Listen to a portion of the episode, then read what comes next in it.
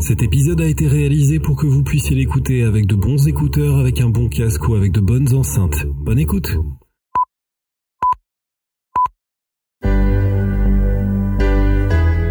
La cinéphilie, c'est quelque chose d'abstrait, finalement on commence tous notre culture par quelque chose. La mienne, elle a démarré avec ce que ma mère et ma grand-mère m'ont montré quand j'étais tout jeune, et avec l'envie d'être derrière la caméra, l'envie de bouffer de la pellicule sur des kilomètres. Ça a commencé par ce que l'on appelle des classiques, beaucoup de films des années 80, surtout des vieux films en noir et blanc, des De Funès, du Bourville, du Fernandel, du français, de l'étranger aussi, des rediffusions du Cornio et j'en passe. Mais avec tout ça, il y avait l'amour de la bande dessinée de la franco-belge surtout, afin de ne pas trahir ses origines, mais surtout les aventures du plus célèbre des Gaulois moustachus, celui qui boit un petit cidre arrangé dans le seul but d'être plus fort que tout le monde. Donc vous l'aurez compris, avec cette thématique, on va revenir ensemble sur les adaptations d'Astérix au cinéma, et pour bien commencer, on parle aujourd'hui d'Astérix et Obélix contre César, réalisé par Claude Zidi.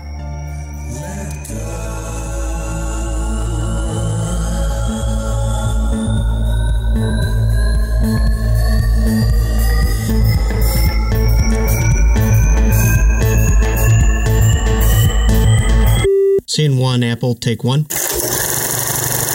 Silence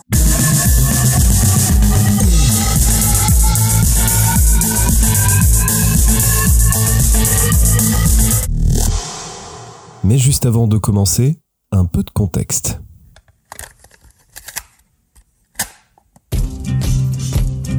Ouais, alors attendez deux secondes. Deux secondes, parce que ça commence à dater, ça.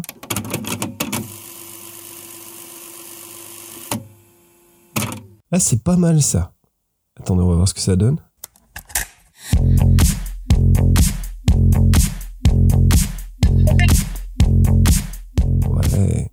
Ok, ça me va. Bon, alors, attendez, on disait quoi? Ah oui, voilà, c'est bon, un peu de contexte. Nous sommes dans les années 90. Thomas Lankman, fils de Claude Berry, a un jour eu l'idée d'adapter les bandes dessinées de Goscinny et d'Uderzo.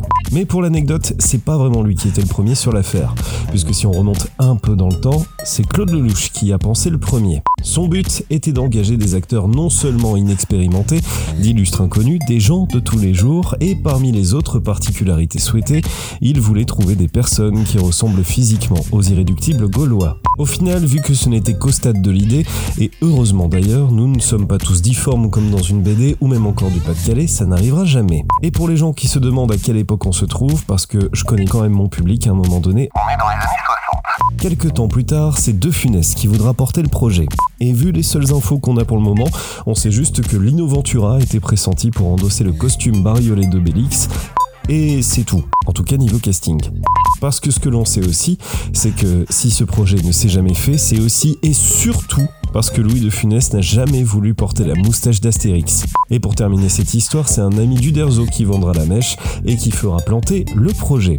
Donc je sais pas si vous vous rendez compte qu'on a failli avoir un film Astérix avec deux Funès dans le rôle titre, Ventura dans celui de Bélix et que ça ne verra jamais le jour, bah déjà parce que les deux sont morts, mais surtout parce que De Funès a refusé de se laisser pousser une putain de moustache. C'est un peu comme envisager un numéro de la péloche sans parler de super-héros finalement. Hein? Donc, retour aux années 90. Thomas Langman, qui n'a jamais mis les pieds dans la production, se retrouve tout d'un coup, sous les feux des projecteurs, à vouloir monter un projet monumental comme celui-là.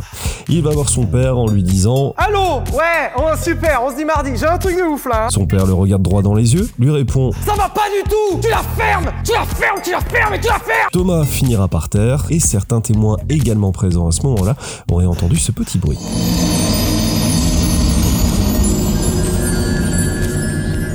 La machine est donc lancée, mais Langman, têtu comme il est, ce con, il lâche rien. Il finit par convaincre son père qu'il va trouver le réalisateur, le scénariste et les deux acteurs principaux. Sauf que côté coulisses, c'est pas comme ça que ça fonctionne en fait. Goscinny entend parler du projet, et cela joue un petit peu Don Corleone.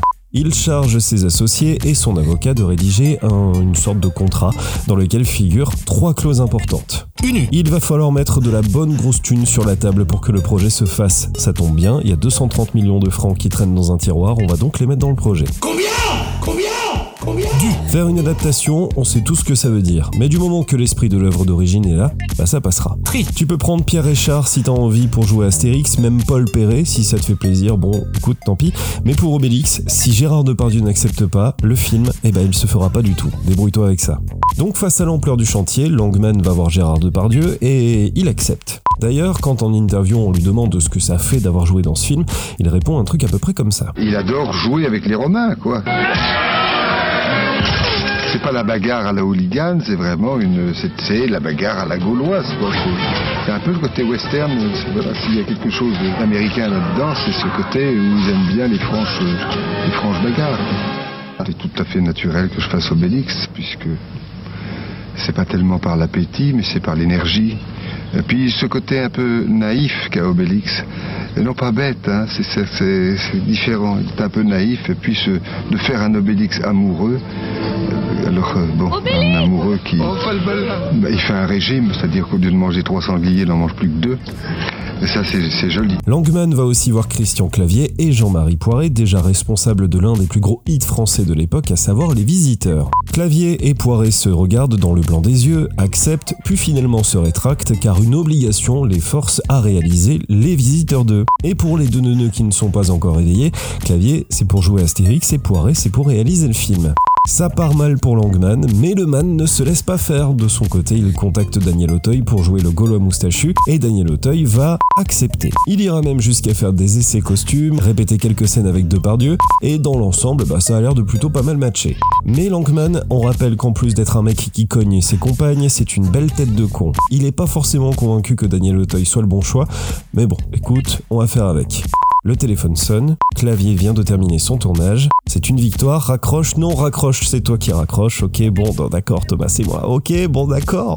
Clavier et Jacques Tauteuil fait les essais costumes et les répliques avec Depardieu, c'est validé à 100% côté agresseur, on passe à l'étape d'après, et pour Jean Didier qui se demande quand est-ce qu'on va parler du film, eh ben écoute, t'es pas au bout de tes peines, parce que là, on n'est même pas encore à la moitié.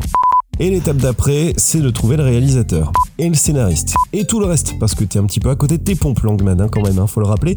Alors comment tu vas t'en sortir? Jean-Marie Poiret peut pas, il est trop occupé à monter de façon épileptique son deuxième morceau des visiteurs, et là, c'est le drame. Langman va voir son père, Claude Berry, dans les bureaux de sa boîte de prod, lui annonce avoir fait genre 30% du boulot, tout content. Sauf que non, Thomas, t'es nul.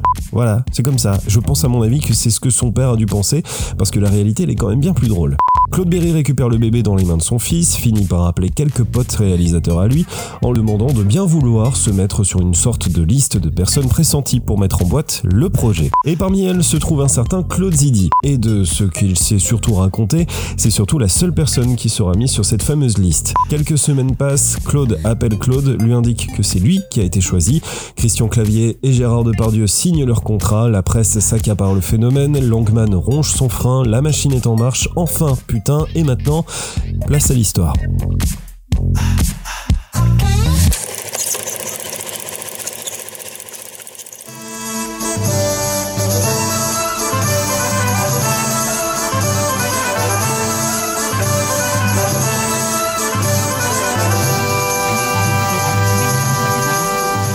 Astérix et Obélix contre César, mise en boîte par Claude Zidi, sort le 3 février 1999. L'histoire, c'est celle d'un petit village qui résiste encore et toujours à l'envahisseur. Nos deux Gaulois luttent contre les légions romaines menées par Caius Bonus depuis des semaines sans relâche, mais l'arrivée de Détritus, second de César sur les belles contrées gauloises, vont pas mal contrarier les plans de nos héros. Surtout lorsque Panoramix le druide se fait capturer par des Romains, lui seul connaissant le secret de la potion magique qui donne une force irréductible à quiconque en boit. Putain, on finit de t'empiffrer comme ça. À la terre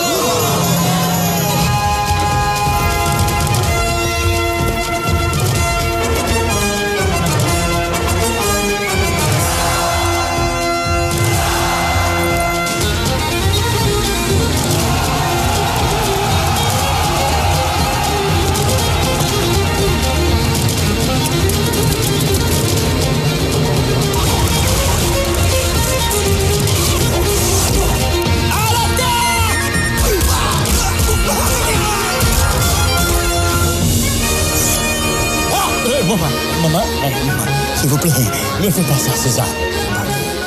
Et le moins que l'on puisse dire, c'est que visuellement, bah franchement c'est réussi.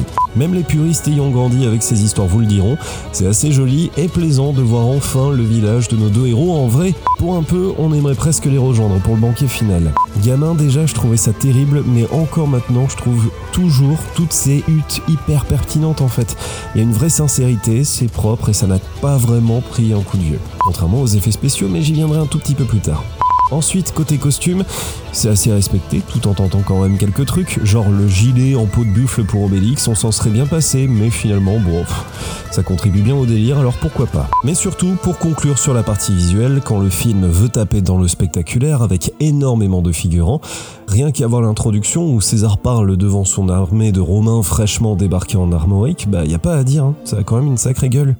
Bienvenue à vous, Romains Merci, Gaulois je viens percevoir l'impôt dû à César.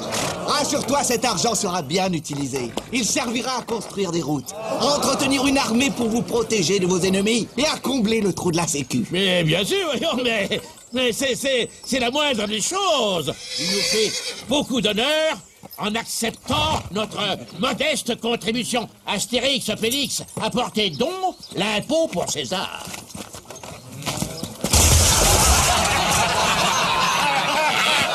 Ce sont les objets que les soldats romains abandonnent sur le terrain chaque fois que nous les rencontrons. Ça les gêne pour courir. Ces affaires ailleurs, au prix du métal, vous pouvez en tirer un bon paquet de cestes ça peut intéresser un brocanteur. Regardez ce casque ça, ça, ferait une jolie lampe à huile Parlons du scénario maintenant, et c'est probablement de ce côté-là que ça pêche le plus. C'est très conventionnel, mais pas tant que ça. Ça fonctionne bien pour les mômes venus avec leurs parents, mais pour les vieux comme nous, maintenant, désolé, euh, bah, il y a clairement deux films en un en fait. Non, c'est surtout que ça contient beaucoup d'intrigues pour une durée totale de 1h30. Mais c'est souvent indigeste, surtout si vous n'arrivez pas à rentrer dedans. La première tentative d'invasion dans le village, l'arrivée du devin, le vol du trésor, l'enlèvement de Panoramix. Voilà, là je viens d'en énoncer que la moitié, et franchement, quand on n'est pas trop connaisseur de l'univers, bah c'est franchement disparate. Il y a quelques dialogues qui valent réellement le coup. On sent bien que les interprètes s'amusent dans la peau des héros imaginés par Goscinny et Uderzo, mais surtout, si on ne devait retenir que deux fulgurances dans tout ce bousin, ce serait premièrement le duo clavier de Pardieu qui fait des étincelles, et puis dernièrement Roberto Benigni qui en fait tellement des tonnes que ça en devient drôle. Son personnage, Detritus, c'est comme ça que je le voyais déjà gamin. Et franchement, c'est cool. On balance un extrait et puis ensuite on parle du casting. Pas frais ton poisson Quoi, il est pas frais, Sentez-moi ça Il est frais mon poisson Ça sent pas bon ça Ça sent pas la mer ça Pas frais Si, il est frais. Il est pas frais Mais si, il est frais. Il est pas frais Ah non, il, il est, pas, frais. frais. Mais si, il est frais Il est pas frais Il est frais Il est pas frais Il est frais Il est pas frais Il est frais Non, il est pas frais à ce niveau-là, c'est plus de l'or, c'est du platine. Les directeurs de casting ont tellement dû s'arracher les cheveux que ça en devient parfait. Déjà, pour le personnage d'Astérix, si on se fie à la déclaration de feu Roger Carrel... Et partout à c'est le même.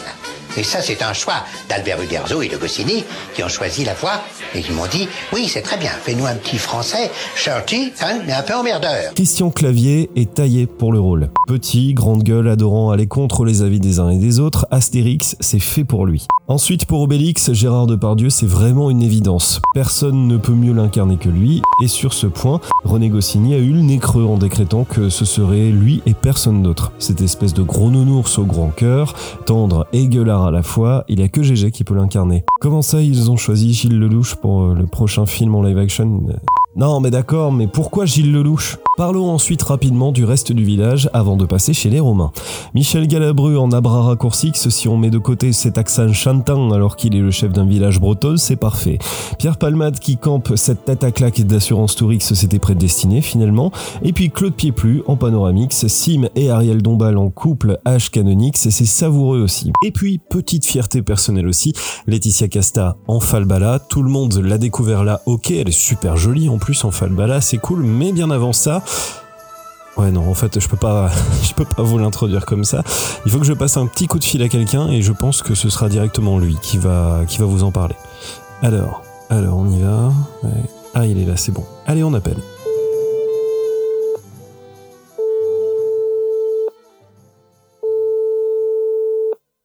Oui. Oui, tu m'entends? Je t'entends. Bon, parfait. Alors, nom, prénom et âge, s'il te plaît. Ah, c'est un interrogatoire, déjà. Alors, nom, Verstavel, c'est un nom flamand. Le prénom Prénom, André. Et l'âge L'âge 60 77, l'âge de ultime des lecteurs de Tintin. Ok, parfait. Et t'es qui pour moi? Bah, Ton grand-père. Connard. Quel plaisir. Euh, Est-ce que tu peux expliquer que fait Laetitia Casta dans le parcours professionnel que tu as eu, puisque tu as travaillé pour un certain, euh, un certain catalogue de vêtements? Pas que de vêtements, un catalogue généraliste. Je m'occupais moi de vêtements, mais le catalogue, lui, était un catalogue généraliste, le, le plus beau de son époque, et euh, il était d'ailleurs, à juste titre, pas considéré, mais il était effectivement le leader sur le marché de la vente par correspondance. Euh, une bible de papier d'un millier de pages et de, de 2 kilos, je pense, et, euh, euh, et qui, qui, était donc un multigénéraliste où on pouvait trouver aussi bien des cannes que, que, que des vêtements euh, pour enfants et des colliers pour chiens. Donc, euh, et moi, je m'occupais depuis un moment de la femme quand Laetitia Casta a croisé brièvement mon existence.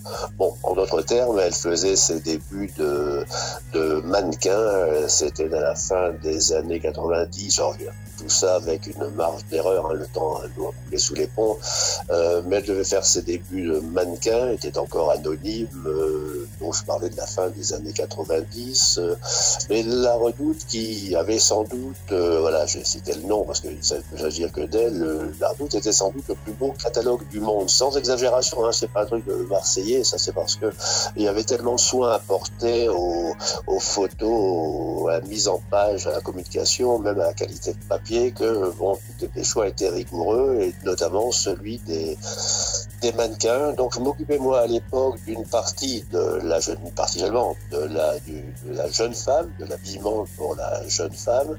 Et c'est comme ça que j'ai vu arriver euh, Laetitia Casta. Donc ça marchait comme ça. Les, les gens de la communication, moi j'étais occupé spécifiquement des achats, donc de l'élaboration des collections et d'acheter ensuite il fallait élaborer les collections, les penser, les concevoir et ensuite aller acheter euh, là où c'était fabriqué euh, les différents produits destinés à être voilà, que qu'on allait vendre. Et il y avait un service qui était celui de communication qui s'occupait lui de la réalisation du catalogue, c'est-à-dire du choix de la mise en page, du, de, ce qui était de euh, du choix des photographes et donc bien sûr des, du choix des mannequins en euh, faisant appel à différentes agences euh, les plus réputées de l'époque, j'ai Elite en tête, et c'est comme ça qu'elle est arrivée à moins de 20 ans. Elle avait moins de 20 ans, je me souviens bien nettement, même Laetitia Casta, euh, jolie et souriante, et qui a fait ses débuts euh, dans le, si ma mémoire ne trahit pas, dans le euh, rayon maillot de bain, qui était un maillot, un secteur prestigieux, parce que c'était pratiquement euh, parmi les premières pages, les pages les plus vendeuses et flatteuses d'un catalogue en saison été évidemment. Et c'est comme ça qu'elle est arrivée, euh, a, après elle a fait une seconde euh, apparition, mais célèbre en, euh, plus tard, bien des années plus tard, où elle était plus une, un mannequin anonyme dans, présenté par une agence et coopté par les, les types du catalogue et les acheteurs pour porter les produits sélectionnée, mais elle était déjà devenue une star par la suite et était passée par le cinéma, enfin avait commencé le cinéma. Donc tu es en train de me dire que tu as croisé Laetitia Casta et qu'elle a porté des vêtements que toi t'avais déjà, euh, avais déjà choisi quoi.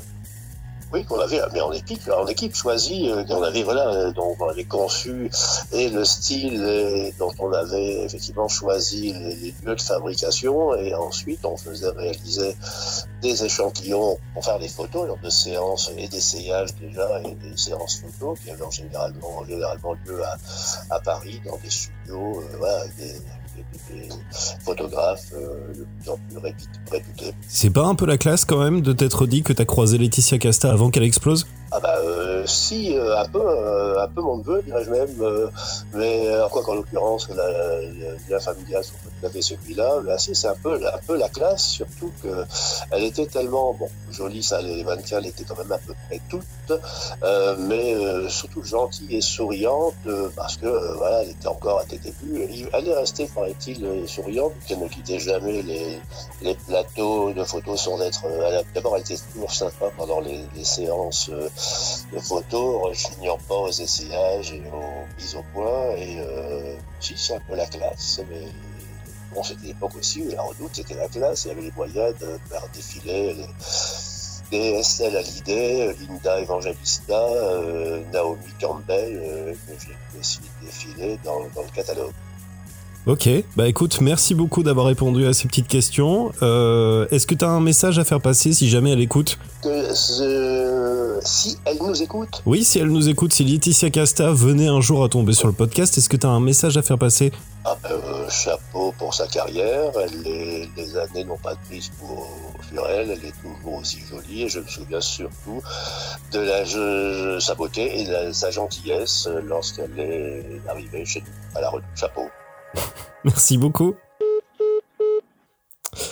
Bon bah voilà. Chez les Romains, il n'y a pas des masses de fulgurance, si ce n'est deux hommes. Le premier, c'est Gottfried John. Allemand de naissance, c'est lui qui joue Jules César. Et le man a tenu quand même à faire toutes ses répliques en français. C'est honorable et c'est super bien trouvé, mine de rien, parce que pour le coup, il ressemble beaucoup à ce que Goscinny et Uderzo dessinaient dans leurs albums. Et puis j'en parlais il y a quelques minutes aussi, Roberto Benigni, pour jouer Détritus, c'était parfait. Le bonhomme sortait de sa période oscarisée et multi-récompensé pour son chef-d'œuvre qu'est La vie est belle. Tout le monde savait qui c'était et de le voir dans ce genre de registre et en en faisant des tonnes et des tonnes, ça a un petit côté savoureux quand même. Ah non, mais il y a même pas de discussion à avoir en fait, c'est comme ça, c'est tout.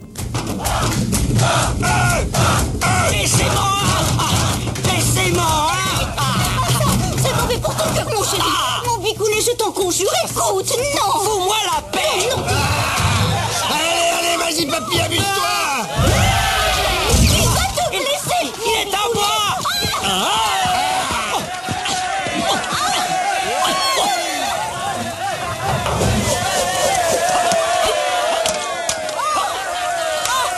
Ah, il est encore souple, hein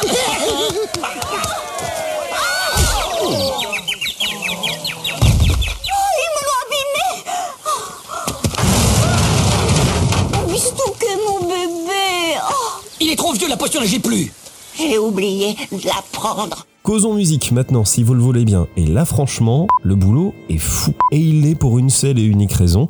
C'est parce que c'est Jean-Jacques Goldman qui est aux commandes. Personne n'aime pas Jean-Jacques, tout le monde connaît Jean-Jacques et tout le monde a déjà chanté sur les chansons à Jean-Jacques au moins une fois. Tout le monde. Et de le voir ici aux commandes d'une bande originale pour une super grosse production tricolore, ça rajoute un certain cachet, on va pas se mentir. Et toute sa partition est parfaite, que ce soit son thème principal que vous avez entendu au début de ce numéro, les envolées lyriques qui respirent l'armorique, ou bien encore le générique de fin, tout y est. On est bien chez Astérix et c'est absolument parfait. Bon.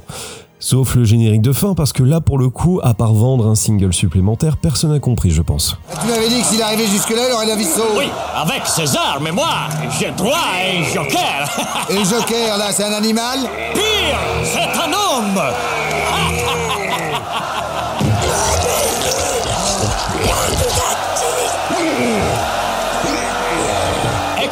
C'est drôle. On dirait qu'il parle de toi. Qu'est-ce qu'il dit? J'entends rien Je vais lire sur ses lèvres, hein? Tu sais faire ça, toi? Ah oui, moi, moi, à la base, j'ai une formation d'espion.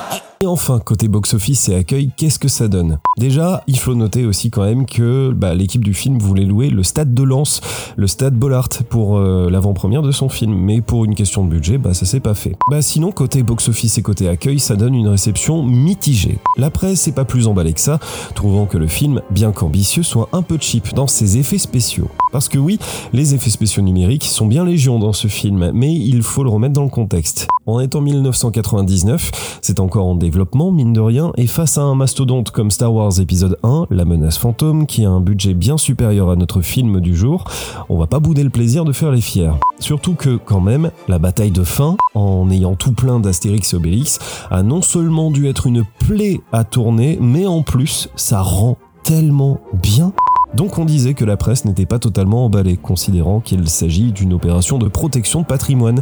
Alors peut-être, effectivement, mais surtout d'avoir réussi avant tout à proposer quelque chose capable de rivaliser avec les États-Unis sur le terrain du film à gros budget, c'était un gros challenge qui a certainement dû être un cauchemar à tourner et qui a rapporté gros, très gros même.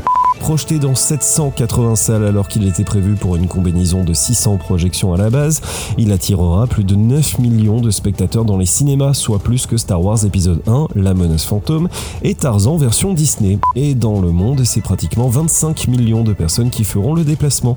Elle est pas belle la culture française?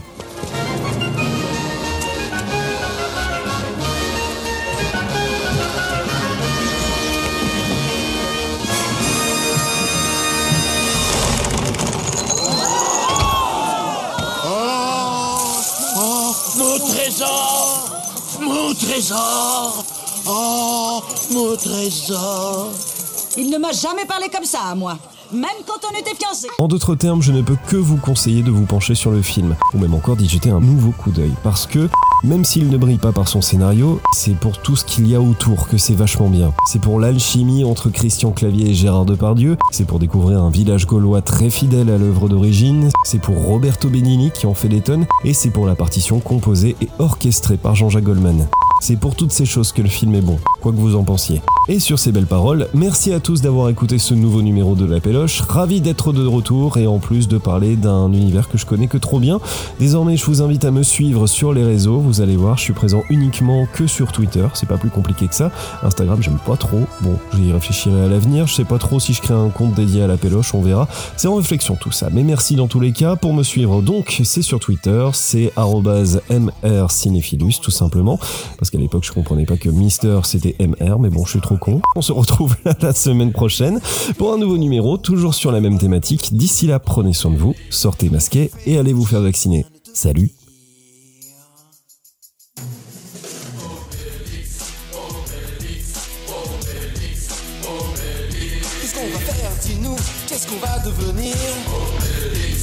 seras trop vieux, si t'arrêtes pas de vieillir Qui va nous protéger et livrer les menhirs Va bien falloir que tu penses à te reproduire Obélix, Obélix, Obélix, Obélix. Bon, par contre, il faudrait que je songe à prendre des nouvelles d'un des cinéphilus, un de ces quatre aussi. Cette histoire de portail, l'autre jour, ça m'a pas mal perturbé. Ah, super, maintenant il y a des vaisseaux qui apparaissent de nulle part. Putain, mais c'est infernal.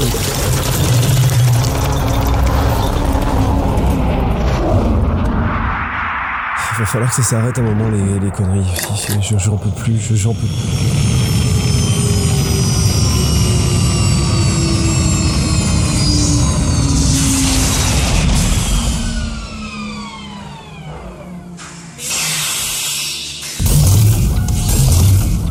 Les loulous, vous m'expliquez qui vous êtes, ce que vous voulez, et si vous me sortez que vous êtes des clones de Monsieur Cinéphilus, je vous jure que je vous caillasse. Faut pas avoir peur, l'ami, on est là pour t'aider M'aider. M'aider en quoi? J'ai j'ai appelé personne, moi. Eh ben c'est pas toi, monsieur Cinéphilus Bah... Bah si, c'est moi, mais vraiment, je, je vous connais pas, et puis j'ai vraiment appelé personne pour le coup. On le sait Mais il va falloir monter avec nous Il faut sauver ton toit de l'autre univers Il s'est trompé de chemin Et la personne qui le détient n'est franchement pas là pour trier des lentilles. Ah Ah, euh, eh ben écoutez, bah je fais un sac et je vous rejoins, je suppose D'accord, mais grouille, notre popcorn a bientôt plus de sucre et il va falloir bientôt faire le plein. Oui, oui, oui, bon, c'est bon, ça va, j'ai compris, je me dépêche. Et vu le prix du glucose en ce moment, ça nous ferait bien chier. Oui, oui, oui, ça va, c'est bon, je me dépêche, je fais au plus vite.